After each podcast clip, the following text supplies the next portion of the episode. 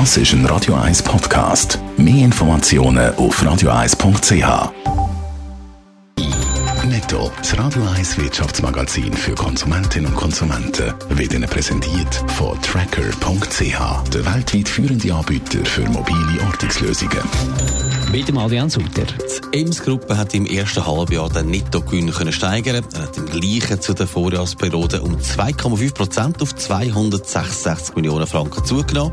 Wo die provisorischen Halbjahreszahlen im Juli veröffentlicht worden sind, sind noch keine Nettogewinnzahlen publiziert worden. Das Cloud-Geschäft in der Schweiz dürfte nach Ansicht von Microsoft ein Erfolg werden. Microsoft-Chefin hat gegenüber der NZD gesagt, der Markt werde in den nächsten zwölf Monaten um 50 Prozent wachsen. Im Moment sei das Thema Cloud bei Grossfirmen, aber auch KMUs gross im Trend. Die Deutsche Bank und UBS wollen eine mögliche Zusammenarbeit prüfen. Im Gespräch im Juni ist es laut Medienbericht unter anderem ums Investmentbanking gegangen. Es sei auch immer wieder um eine Fusion gegangen, aber die Gespräche sind nie zum Durchbruch gekommen, berichtet das Wall Street Journal.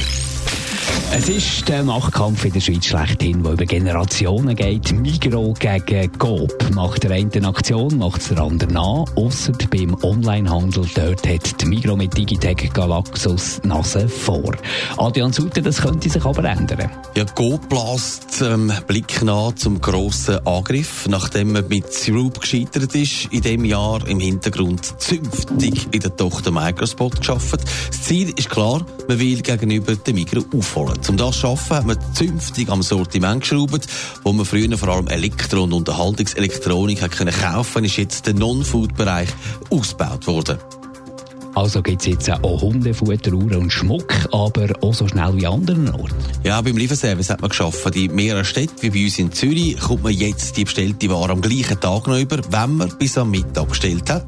Per Velokurier wird das gemacht und zwar kostenlos, also auch vom Gebiet vom Onlinehandel schenken sich Coop und Migro nichts. Netto, das Radio 1 Wirtschaftsmagazin für Konsumentinnen und Konsumenten, ist Ihnen präsentiert worden von Tracker.ch. Weltweit funktionierende Ortungslösungen.